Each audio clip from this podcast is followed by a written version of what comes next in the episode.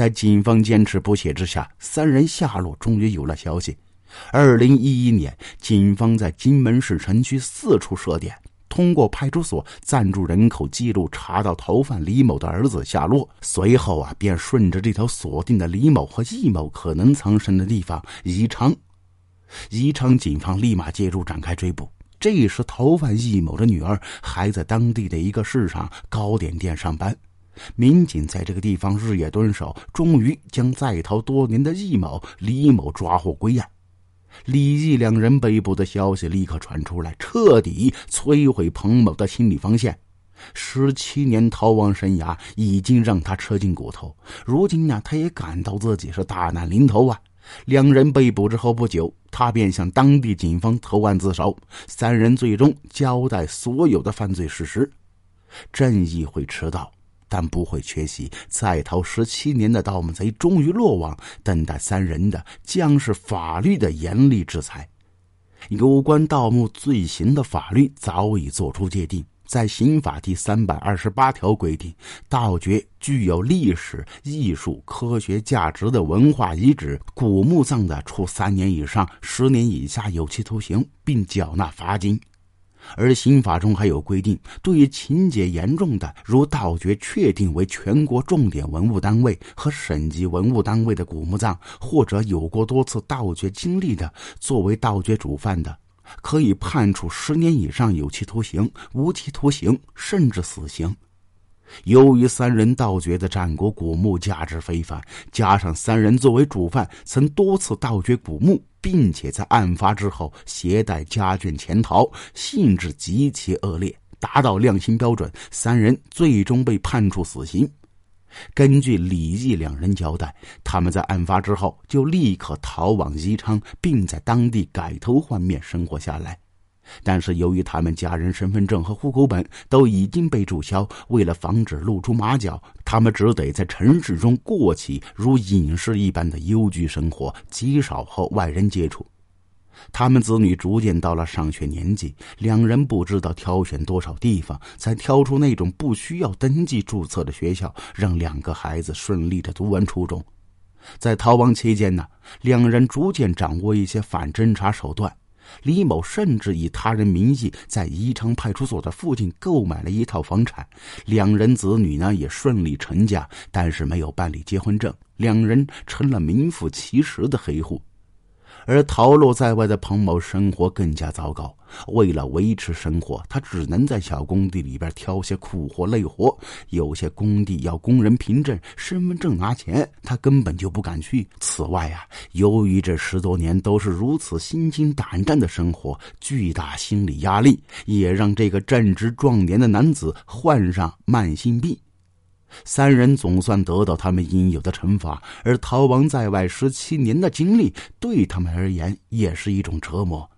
早知今日何必当初啊！只是三人的悔恨来之晚矣。又过去六年，本案中最后一名逃犯李一海落网，他正是那个扯下女尸头发的村民。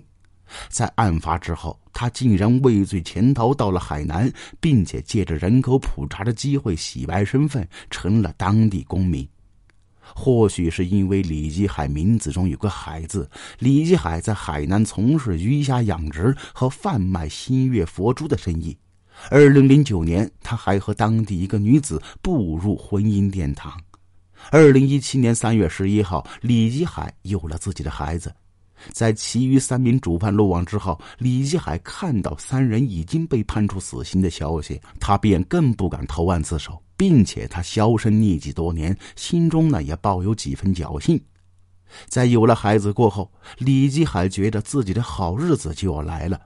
二零一七年五月十号，警察敲开李继海家的房门，打碎了李继海的美梦。最后一名犯人落网。二十三年过去，这桩中国第一古尸案终于能够画上句号，所有犯人都将获得他们应有的惩罚。案件发生之后，工作人员立刻对当地古墓展开抢救性的发掘，他们将伤痕累累的古尸捞出来，经国家文物鉴定委员会鉴定，认定该古尸为中国最早出土的一具外形骨骼基本完整的尸尸，是国家一级文物。马王堆中埋葬的辛追夫人被认为是中国乃至世界上最早出土、保存最完整的尸尸。如果这具战国古尸没有遭到盗墓贼的破坏，或许这事件之罪就会落在郭家岗一号墓的身上，马王堆的光芒或许也会因此暗淡一些。一九九六年。国家、省、市有关部门专门拨款一百一十五万，拟建一座设备完整的古尸专库。但是由于资金不足，在一九九八年竣工的时候，存放古尸必备的水晶棺、空调和干尸设备都无法准备，这具尸体就只能放在普通展厅的一尊简易玻璃柜中，仅仅使用福尔马林进行浸泡。尸体无法得到完全护理。到了二零零一年，这具尸体已经发现局部腐烂。文物专家指出，如果不采取紧急措施加以保护，尸体的老化腐烂程度就会进一步加深，最终变成一副骨架，甚至荡然无存。在古尸案中，还有一件颇具戏剧性的事情。自首村民郭守平交代，在卷走古墓中丝绸之后，他将女尸身上的丝织品卖给黑市文物贩子，卖出了四千块的高价。而其中被追回的乐器，也被盗墓贼以一点三万天价打包卖给文物贩子。如此情景，实在让人感到可笑可恨呐。但如此笑话在历史上还发生过许多。孙殿英在盗取慈禧太后墓陵之后，大字不认识一个的手下拼命争夺金光闪闪的珠宝，而对真正价值连城的书法字画弃之若履，最终啊，让他们变成一堆泡在水中的废纸，造成文物界的巨大损失。盗墓贼不是小说中续写的那般神通广大。从古至今呐，这便是一个为世人不耻的职业，在造成文化历史流失的同时啊，也打扰了埋在地下祖先的安宁。如何避免这样的悲剧再次发生呢？就成为一个很重要的问题呀。从各种盗墓案件来看，盗墓贼干的都是一件得不偿失的事情，但是盗墓的案件就是年年都在发生。二零二零年，一个十三人盗墓团伙来到宜宾盗墓，最终被警方抓获。这伙盗墓贼手法也是极其粗暴，他们在古墓所在地简单挖了个洞，然后使用炸药炸开，在满地碎尸当中寻找文物。最终，警方呢从这个团伙手中缴获一把战国时期的青铜剑和一些饰品。相同故事再次发生在这群盗墓贼身上。这把青铜剑以一点六万价格卖出。二零二一年年底，当地法院公开审理这起大型团伙盗墓案，审理时间长达五个小时。最终，主犯朱某和段某被法院以犯盗墓古墓罪判重刑。最终，主犯朱某和段某被法院以犯盗掘古墓罪判处重刑，大多获刑十年以上。二零二二年一月十四号，警方在冒着疫情和风雪的双重压力之下，在内蒙抓捕了这一起案件中的最后一个逃犯。战国女尸案逃犯的故事，在这一群盗墓贼身上还是再次上演。他们最后呢，也获得应有惩罚。刑法中也曾对盗墓罪量刑的具体条款作出改变。